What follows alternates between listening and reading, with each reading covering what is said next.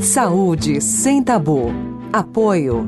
Tena, marca líder mundial em produtos para incontinência urinária.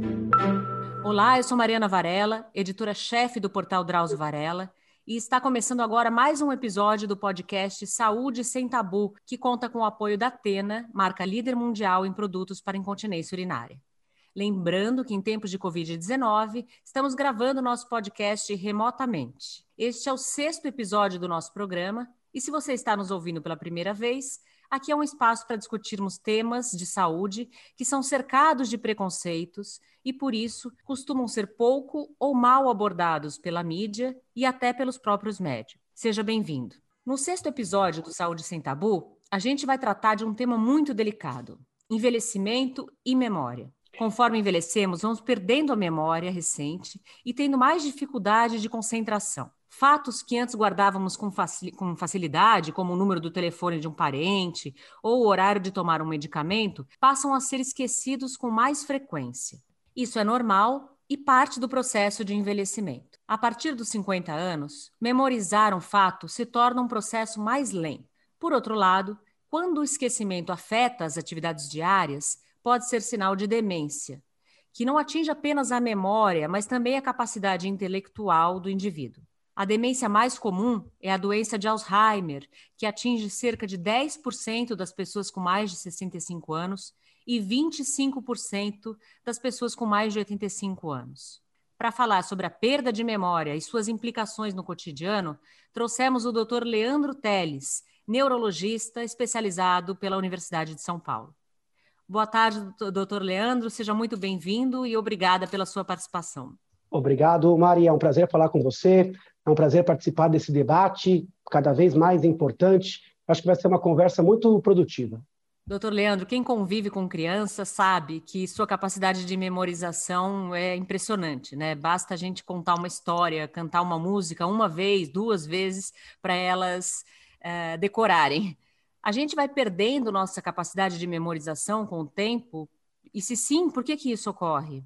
Ótima pergunta. As crianças são realmente fascinantes, né? Elas têm realmente um apego, uma restrição da sua zona de interesse, o mundo é novo, o mundo é diferente, então elas se apegam, às vezes, a questões bem individuais e parecem não esquecer com, com tanta facilidade. A gente tem uma curva assim, essa nossa memória ela vai começando a ficar mais episódica, mais clara a partir dos três, quatro anos. Antes disso, você tem memória também, mas é uma memória mais de comportamento, mais implícita. Quando você domina a linguagem, a memória começa a melhorar e vai ter o seu pico ali entre os 20 e 30 anos de idade. Ali é o nosso pico na capacidade do órgão cérebro. A partir dali, você vai ter um leve declínio, geralmente esse declínio ele é sutil e geralmente ele é compensado por outras questões. A gente tem mais maturidade, tem inteligência, já sabe os caminhos e os atalhos. Então, a gente tende a compensar esse declínio a partir dos 60 anos, essa compensação já é um pouco mais complicada, por isso que aumentam as queixas de memória. Então, só para a gente resumir, a criança tem um aumento nessa capacidade, que vai ter o seu auge ali no adulto jovem, e a partir dos 50, 60 anos existe um, um declínio leve, é, principalmente se as pessoas fizerem bons comportamentos e cuidarem da própria saúde. Qualquer desvio nesta intensidade tem que ser muito bem investigado. Como a memória é uma função muito complexa, ela é sensível a muita coisa. É sensível ao mau uso, a substâncias, a hormônios que estejam desregulados, a doenças neurológicas, a distúrbios de sono, a alimentação inadequada. Então, existem várias coisas que podem se manifestar com queixas de memória. Certo, com o passar dos anos, decorar, né, é algo que antes era fácil, passa a ficar mais difícil. É comum a gente ouvir pessoas que têm por volta dos 60 anos reclamarem que não conseguem, por exemplo, memorizar número de telefone ou itens da lista de supermercado com a mesma facilidade que tinham antes. Por que, que isso ocorre, essa dificuldade de memorização a partir mesmo dos 60 anos, mais ou menos? Na verdade, existem várias questões ali, né? A primeira questão é a questão do próprio declínio do órgão. Todo órgão tem um ápice, a gente trabalha com uma grande reserva, isso vale para o pulmão, para o coração, para a pele. Com o envelhecimento, você vai perdendo essa reserva, pelas ocorrências de vida e pela própria, é, pelo próprio declínio da, do, do, ser humano, existe uma pequena baixa. Agora, não é só isso. A gente também sabe que a vida adulta, ela faz a gente rodar vários pratos, a gente fica no multitarefa, fica pensando em várias coisas ao mesmo tempo, tempo, a gente tem mais ansiedade, às vezes fenômenos depressivos. Então, tudo isso também perturba na vida adulta o quadro de memória. As crianças elas têm menos com o que se preocupar, têm a sua área de interesse, é muito mais lúdico. Mas tem outra questão, Mari, que é muito importante. Quando a gente vai envelhecendo, as coisas não têm o mesmo sabor, elas não são tão novas. Às vezes você já viu aquilo pela milésima vez, o cérebro já dá uma escorregadinha ali. Então, junta o hábito de vida, junta essa falta de inovação, por isso que o neurologista sempre bate nisso. Viver diferente, viver o novo, viver com brilho, porque o seu cérebro ele tende a se acomodar. Outra uhum. coisa é a questão da simplificação cognitiva na terceira idade. Alguns pararam de trabalhar, às vezes teve falecimento de amigos, tem uma vida social um pouco mais restrita. Então, o baixo uso, a rotina, a inércia, tudo isso pode levar a uma piora da cognição. Então perceba que é sempre um mosaico né, de causas. A gente tem que ver o que é normal no envelhecimento, mas tem que agir nessas questões também é, do dia a dia, da rotina, para entender caso a caso. Adultos jovens às vezes não conseguem decorar um poema, por exemplo, mas se lembram ah, com exatidão de letras de músicas que eles cantavam na infância. Por que, que a gente guarda coisas que a gente aprendeu quando criança, mesmo que a gente nunca mais tenha pensado nelas? Boa pergunta também. Quando você fala em memória, você não está falando de uma função, você está falando de uma sequência de funções. Depende da vivência, depende do tempo da vivência, depende do impacto emocional, da graça, do vínculo emocional no ato da vivência, da sua concentração e da fixação. E aí, essa memória ela vai ser fixada. Anos depois, meses depois, décadas depois, você vai evocar, você vai buscar essa vivência que foi consolidada. No caso de memórias infantis, a gente sabe que tem muito impacto emocional. A criança ela viveu com um colorido diferente. Então, a gente tem sim memórias da infância que são bastante nítidas, bastante fortes. É curioso que às vezes elas são até um pouco deturpadas, porque a gente depois a gente vai fazer o caminho de volta e percebe que não era tudo aquilo, né? Que o sabor não era aquilo. Na verdade, não é que não era aquilo, é que você cresceu, você amadureceu e a sua percepção de mundo mudou. Então, memórias infantis elas podem ficar por muito tempo. E é curioso que pode haver até alguns errinhos. Às vezes a gente lembra da cor da camisa de um sorveteiro, quer dizer, é uma, é uma informação de baixa relevância, mas na mente da criança aquilo tinha uma interpretação no ato da vivência.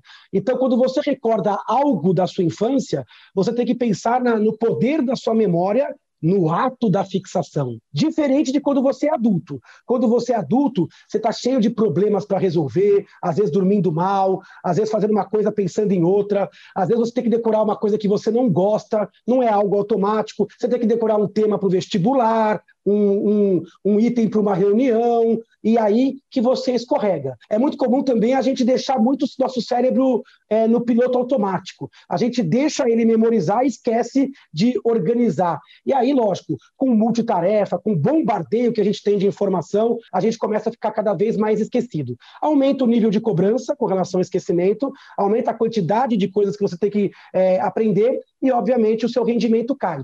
E isso é um pouco normal. Ninguém tem a memória perfeita. Agora, algumas pessoas podem auxiliar o cérebro, fazendo uma coisa de cada vez, avisando o cérebro, fazendo analogias cômicas ou emocionais, sintetizando a informação, tendo um bom equilíbrio de sono, alimentação e hormônio, tratando doenças como ansiedade e depressão, que tem um impacto muito forte na memória no adulto jovem. E você vai ver mesmo assim que algumas memórias parece que se sedimentam como aço e outras vão é, transitar como uma pluma e você vai esquecer. É interessante, doutor Leandro, porque existem pessoas que têm facilidade para decorar, né? Para decorar textos, números. Outras só conseguem memorizar uh, com muito esforço.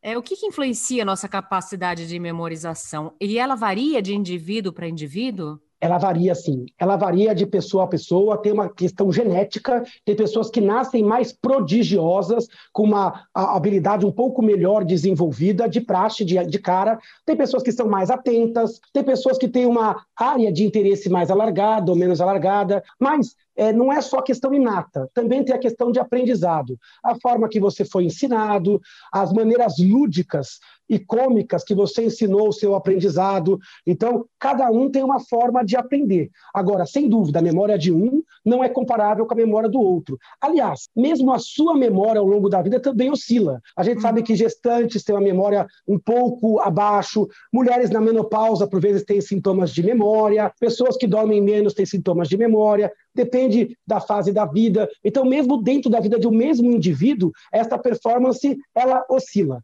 Agora, esta oscilação ela é pequena, ela oscila em torno do seu potencial, para mais ou para menos. Se essa oscilação for muito dramática, nossa, minha memória está péssima, aí é hora de buscar ajuda e entrar naquele diagnóstico diferencial que a gente conversou. Mas Existe sim pessoas que lembram mais e pessoas que lembram menos. E aí, uma curiosidade, Mari, é, pode ser um problema lembrar demais. A gente sempre reclama que a gente quer lembrar mais, quer lembrar mais, quer lembrar mais. Mas muita gente é, lembra demais. A hipermnésia faz com que a cabeça fique muito cheia, confusa. A pessoa lembra de muito detalhe. É muito importante o ato do esquecimento. Outra coisa, tem algumas doenças que são pela falta do esquecimento. Por exemplo, estresse pós-traumático. A pessoa passa por uma situação de estresse e ela não consegue se desvencilhar. Ela passa por um trauma ou guarda um rancor, uma mágoa, e ela, aí o psicólogo sofre, o, o, o psiquiatra sofre para tentar, às vezes, desfazer. Hoje, muita gente sofre pelo excesso de lembrança e uma outra parte sofre pela, é, pelo excesso de esquecimento. A gente vê que nas, é, antigamente, principalmente nas escolas, né, é, insistiam muito no método de repetição para as crianças, para os alunos memorizarem. Hoje a gente já tem outras, outras formas de, de, de ensinar para facilitar a memorização. Existem muitas, é, muitas formas, digamos assim, de memorização? Ou só a repetição mesmo que faz a gente memorizar? A repetição é um dos critérios. O cérebro, quando ele vê a informação uma, duas, três vezes, ele tende a falar: opa, esta informação é importante. Então, a repetição ela é útil, sim. Agora, não essa repetição seca, porque existem outros critérios do cérebro. O cérebro ele se apega àquilo que tem vínculo emocional, àquilo que tem graça, àquilo que chama a atenção. Então, essa repetição ela não precisa ser maciça.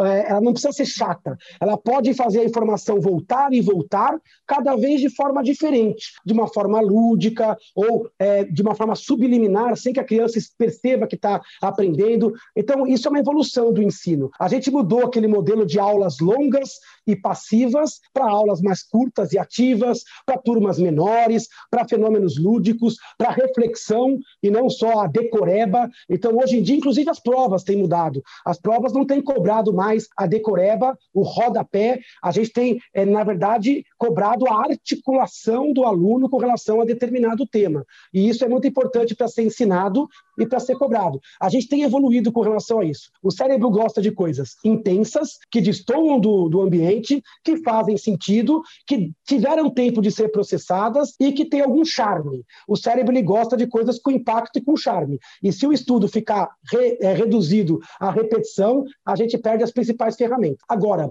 eu queria aproveitar essa sua pergunta para falar que cada criança aprende diferente. Tem crianças que têm déficit de atenção, tem criança que é um pouquinho mais inquieta, tem criança um pouco mais depressiva, tem crianças que têm transtorno do espectro da interação social, como é, o transtorno do espectro autista. É importante também que a escola tenha essa individualidade. Você não pode colocar a criança como se fosse uma esteira é, é, fordiana ali, onde você produz é, alunos ou estudantes você precisa entender e dar uma certa variabilidade e dar o poder da criança aprender como ela aprende melhor. Esta é uma grande ferramenta para o resto da vida dela. Ótimo. Agora eu queria entrar um pouquinho na questão do envelhecimento, doutor Leandro. As pessoas mais velhas, elas podem ter dificuldade de memorização sem que isso seja sinal de uma doença, né, de algum problema. Outras vezes a perda de memória pode ser sinal de demência. O que caracteriza a perda de memória fisiológica, que é característica da idade, digamos assim, da patológica, que pode ser sinal de algo como demência? Essa pergunta é muito importante. A memória ela oscila e ela declina um pouco com o envelhecimento. Esse pouco, pouco dito fisiológico,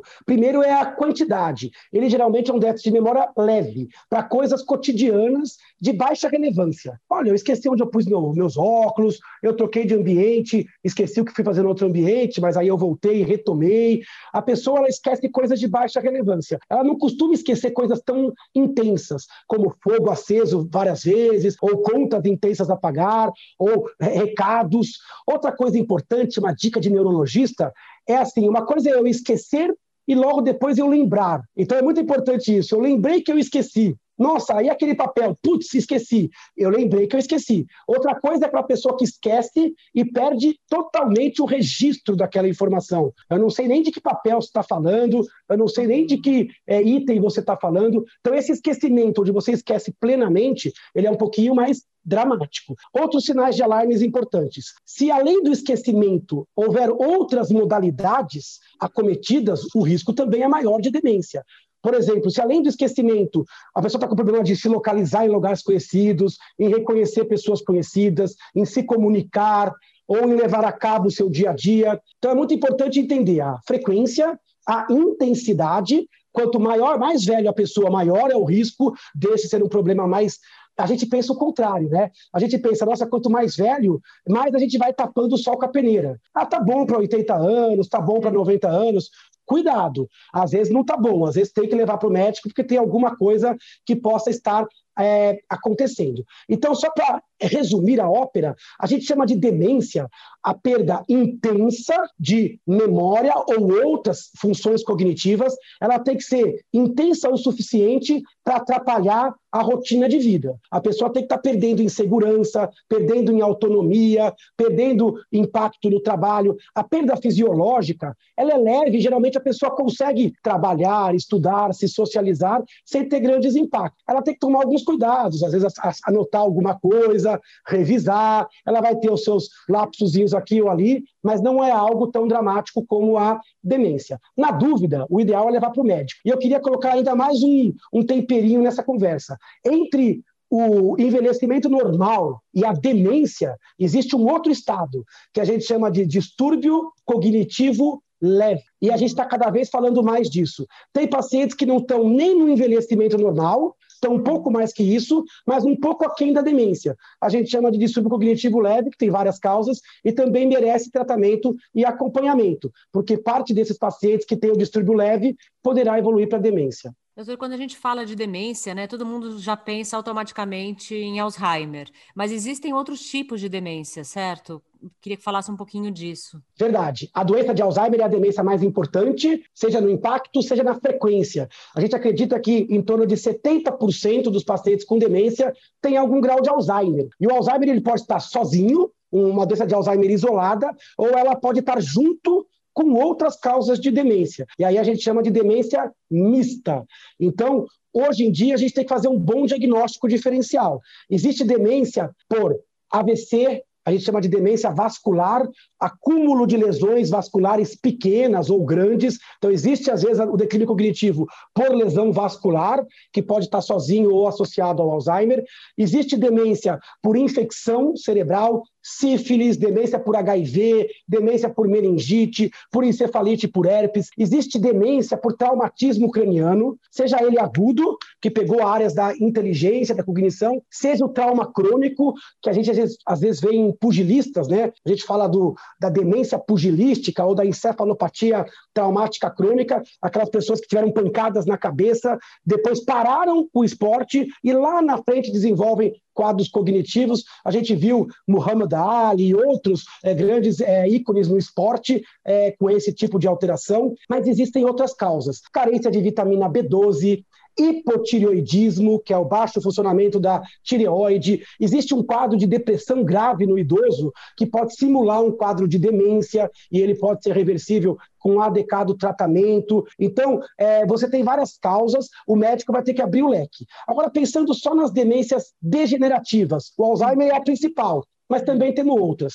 Demência por corpúsculos de Levi, demência frontotemporal. Então, um especialista ele vai ter que separar o joio do trigo. Ele vai fazer uma investigação ampla no começo, com exames de sangue, com ressonância, vai avaliar o paciente para dar o diagnóstico de Alzheimer, isolado ou concomitante à luz de todos esses diferenciais. Certo. E a perda de memória é, nessas demências, ela costuma, ser, ela é sempre progressiva, necessariamente progressiva. É, qual o caminho natural da doença se não, não for tratada, né? Se as demências não forem tratadas? Aí cada demência ela vai ter uma evolução de acordo com a sua causa. Nas doenças degenerativas, Alzheimer, frontotemporal, corpúsculos de Levy, essas doenças elas tendem a piorar com o envelhecimento. Agora, se o médico tratá-las logo no começo, ele ele vai diminuir esse sofrimento, vai retardar alguns sintomas, mesmo que a gente não tenha neste momento ainda uma condição de contê-las na sua plenitude. Agora, se você estiver diante de uma doença que, se você tratar, ela para, por exemplo, a demência vascular. De repente, você identifica um fator e o paciente para, para de ter pequenos AVCs. Então, ele pode interromper o processo, porque esse processo é de uma natureza diferente só do envelhecimento. Às vezes tem fatores de risco que podem ser modificados. E tem algumas demências, Mari, que são reversíveis. Essa é a que o médico não pode deixar passar. Tem demência que você trata e o paciente melhora do que ele veio falando. Um exemplo disso é o hipotireoidismo, a carência de vitamina B12. Então, quanto antes procurar o médico, você vai ter benefício nas três formas: seja minimizando algo progressivo, seja contendo uma doença que possa não progredir, seja revertendo algo que se revirta. E quanto antes, melhor. Porque se o paciente já tiver perdido muita massa encefálica ou já tiver com muitas outras complicações, sem dúvida o trabalho do médico vai ser mais difícil e o resultado pode ser menos satisfatório. Certo. Uh, falando agora assim mais do, do, Alzheimer em fase avançada, né, que preocupa muitos parentes também, uh, uh, o Alzheimer não afeta só a capacidade da, de memorização, né, mas também de controlar funções neurológicas né? A pessoa muitas vezes perde o controle dos esfíncteres uh, e aí desenvolve, sei lá, incontinência fecal, incontinência urinária. Eu queria saber como essa perda uh, das funções neurológicas afeta os pacientes e também os familiares, né? Que muitas vezes passam a ser cuidadores diretos uh, desses pacientes. A doença de Alzheimer, ela começa, ela tem várias fases, né? Inicialmente, o primeiro sintoma quase sempre é um sintoma de esquecimento. Na verdade, é uma dificuldade em fixar novas memórias. A pessoa articula bem sobre o passado, porque a evocação tá boa, mas ela tem um esquecimento para coisas recentes, porque é, justamente ela não consegue fixar informações novas. Então, aquele paciente que fica repetitivo, pode se perder em lugares conhecidos, perguntar a mesma coisa várias vezes. Inicialmente, o paciente está andando bem, ele tem um bom controle esfincteriano, de pressão, e agora a doença ela vai piorando. No estado intermediário, você já tem dificuldades de cálculo, dificuldades de levar a cabo atividades do dia a dia, você já pode ter alterações de comportamento, como depressão, apatia ou agressividade, você pode ter alucinações, e na fase mais grave, a gente chama de fase avançada, essa que você bem referiu na pergunta, aí você vai ter outras funções não intelectuais até. A pessoa pode ter perda de massa magra, empobrecimento da expressão facial e dos movimentos, é, ela pode ter alteração como dificuldade de continência ou até com relação ao comportamento da continência. Às vezes ela não está tão incontinente, mas o comportamento de se dirigir ao banheiro, encontrar o banheiro ou se higienizar. Então, a, o Alzheimer não é uma doença estritamente cognitiva. Ela leva a uma desconstrução nos pacientes que chegam na fase avançada. Alguns pacientes demoram 8 a 10 anos para chegar nessa fase, e alguns pacientes chegam nessa fase de forma mais rápida, às vezes um, dois, três anos. A velocidade depende da forma do Alzheimer e da biologia daquele paciente. E sem dúvida, o declínio intelectual dificulta modalidades básicas, como o ato de comer, de se comunicar e também nessa parte de urina e de evacuação. Doutor Leandro, a gente sabe que uh, a gente, as pessoas cada vez mais estão envelhecendo, né? A gente tem mais pessoas mais velhas na nossa sociedade do que tinha há 30, 40 anos. Então a sociedade também vem se preparando para receber essas pessoas. Hoje a gente tem mais produtos, a gente já está mais, digamos, acostumados a ver idosos, a conviver com pessoas mais velhas com demência do que estava antes. Mas ainda é difícil para familiares, né? Uh, vivenciar essa inversão de papel. De repente, você foi criado pelo avô, pela mãe, pela avó, e agora você passa a ser o cuidador dessa pessoa que começa a apresentar problemas cognitivos, problemas neurológicos. Quais as recomendações para esses cuidadores? Esse é um bate-papo extremamente importante e, e abrangente. Né? É, a gente percebe que na primeira fase do Alzheimer, com o esquecimento, o paciente às vezes até sofre mais dessa percepção na desconstrução. Agora, na fase 2, na fase 3, nas fases mais avançadas, o familiar ele sofre bastante. Primeiro, por ver a desconstrução neurológica de alguém que ele ama. Segundo, pela sobrecarga e pela inversão, entre aspas, inesperada de papel, de cuidado para cuidador. Existem questões econômicas, questões sociais, questões familiares. Primeira coisa, o cuidador ele tem que estar bem informado. A boa informação do cuidador vai diminuir o risco, porque a gente sabe que as coisas tendem a se repetir. Então, o cuidador ele vai ter que mudar o seu ambiente de forma mais preventiva, né? Evitar quedas, é, sinalizar o ambiente, colocar relógios, fotografias. Quando você ajuda o idoso com Alzheimer a se organizar, você tem um menor risco. Outra coisa muito importante, o cuidador também precisa de ajuda. Muitos cuidadores adoecem de ansiedade, depressão e até de esquecimento, então é importante manter a saúde do cuidador. Terceiro, esse cuidador nem sempre a melhor coisa é colocar um familiar. Eu sei que as famílias não são preparadas, nem economicamente, nem logisticamente, para não ter um cuidador familiar. Mas não é fácil. Você que acostumou a ser filho, trocar afetividade, agora você virar enfermeiro. Isso pode estragar a relação de pai e filho, mãe e filha, e também você pode não ser tão adequada para este cuidado. Então a gente precisa discutir esta questão também. Outra coisa que eu vejo muito no Brasil é que quase sempre cai nas costas de uma pessoa. Quase sempre é uma mulher, ou que não casou, ou que não tem filhos. Então é muito comum que isso caia nas costas de alguém que fique sobrecarregado. A gente tem que é. mudar esse padrão, que é um padrão inaceitável, tem que ter mais divisão de tarefas. Não é só um paga, o outro cuida, não. Todo mundo tem que ter o papel e partilhar as responsabilidades. Então, todas essas dicas são importantes.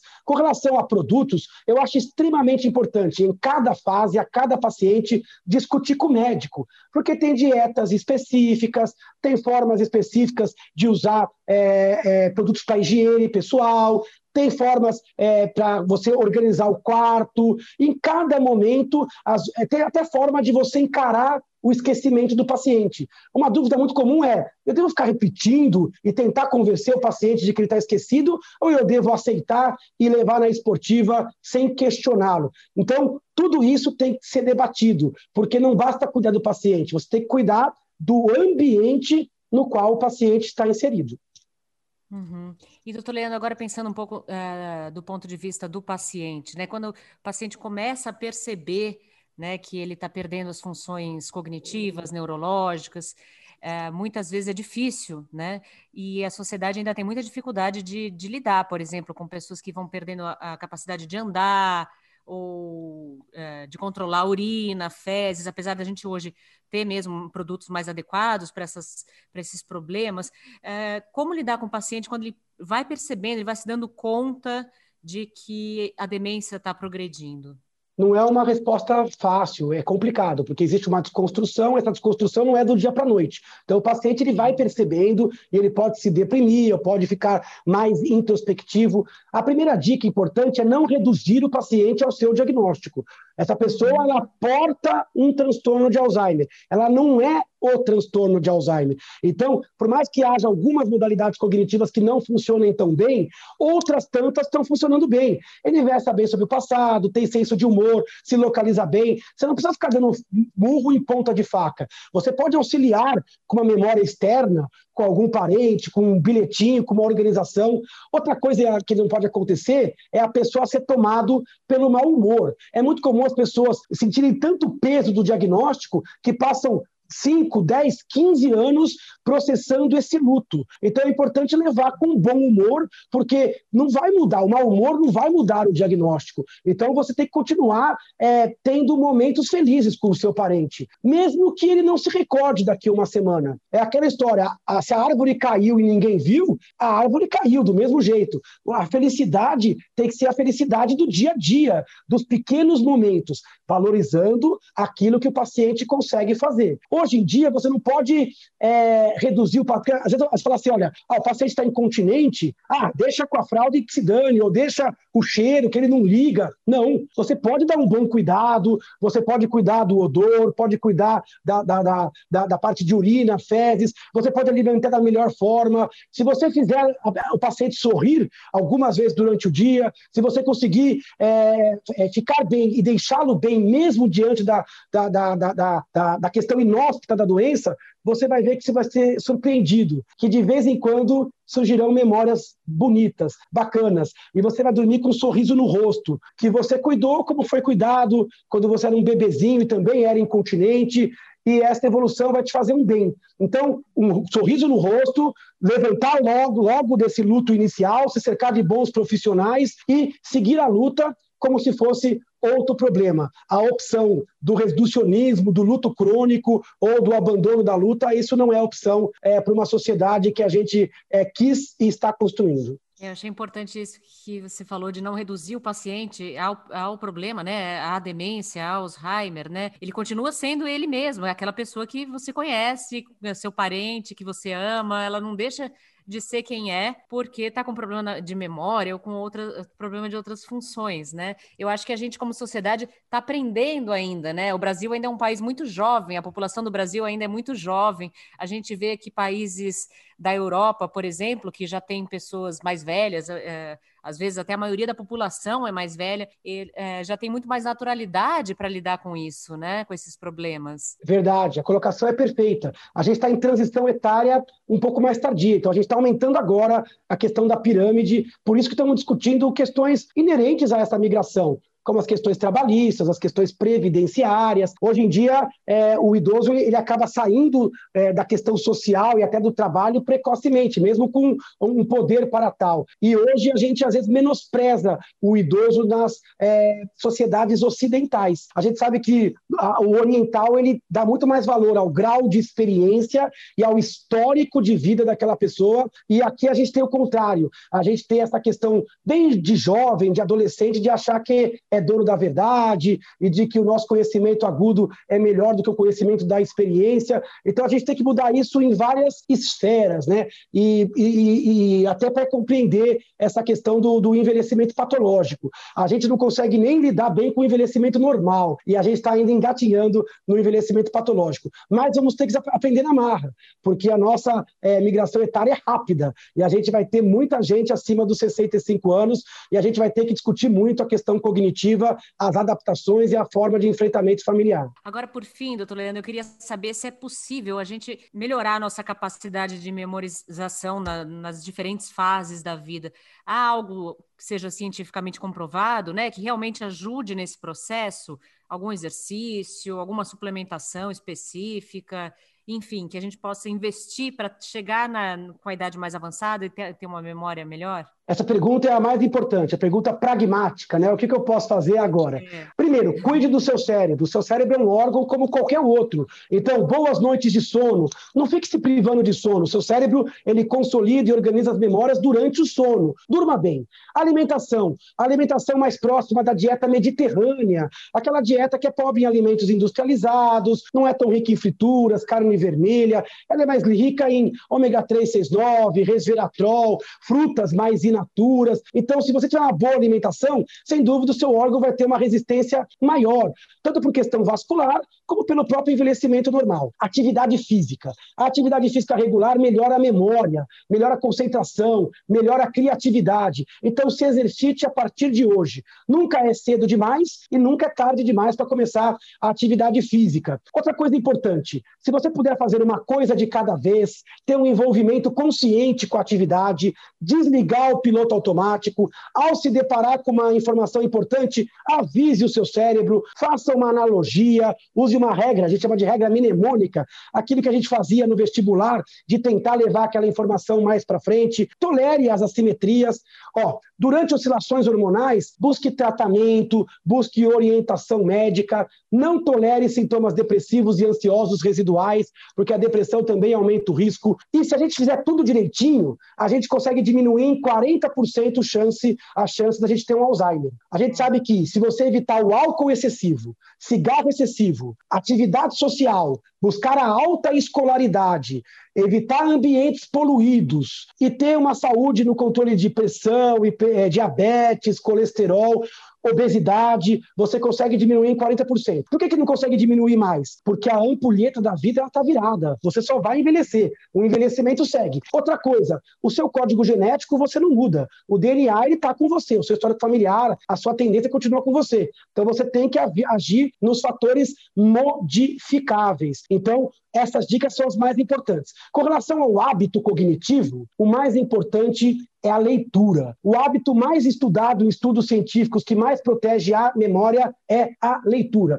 Então, reserve um espaço do seu dia para ler. Romance, livros didáticos, livros religiosos, o que você quiser. Mas o hábito da leitura, ela é mais, ela te capacita mais do que o ato de você assistir ou só ouvir. Você dá a dinâmica, tem a memorização, então a leitura é a atividade mais recomendada. Óbvio que tem outras também muito boas. Palavra cruzada, sudoku, quebra-cabeça, jogos de tabuleiro, é, jogos de cartas. Tem muito aplicativo hoje no celular e no computador que pode ajudar. Agora, nem tanto ao céu, nem tanto à terra. Um cérebro muito estimulado vai mal. Um cérebro pouco estimulado vai mal. A gente tem que transitar nesse, nesse estímulo setorizado e proposital. Muito obrigada, doutor Leandro, pelos esclarecimentos. Agradeço a sua participação e é muito importante compreender né, o que ocorre com o nosso organismo conforme a gente vai envelhecendo, já que, como a gente falou, a expectativa de vida no Brasil vem aumentando. Né? Então, entender, aceitar, respeitar as mudanças pelas quais as pessoas mais velhas passam é essencial para que a gente acolha essas pessoas, que elas não se sintam diminuídas por não serem mais jovens, né? Acho que cada fase da vida tem tem suas belezas e suas dificuldades e a gente deve aceitá-las e estar atento a elas. Muito obrigada. Gratidão é minha, parabéns pelo espaço dedicado a esse assunto. E falar do idoso não é falar do outro, é falar da gente. Se tudo correr bem, seremos os idosos do futuro. Então temos que plantar agora a sociedade mais inclusiva, mais inteligente, mais assertiva e acolhedora com relação às limitações do envelhecimento. É isso aí, gente. Muito obrigada. Lembrando ainda que essa temporada do Saúde Sem Tabu tem apoio da Tena, marca líder mundial em produtos para incontinência urinária. Eu aproveito para encerrar o programa e deixar aqui mais dois recados rápidos. Primeiro, para quem ainda não conhece, o portal Drauzio Varela tem mais três podcasts o Drauzio Cast, que são áudios que o Dr. Drauzio gravou ao longo da carreira, o Entre Mentes, que trata de saúde mental, Porque Dói, que aborda as principais dores e suas causas. Vale a pena conhecer também. Obrigada, cuidem-se e até a próxima. Você ouviu Saúde Sem Tabu. Apoio Tena, marca líder mundial em produtos para incontinência urinária.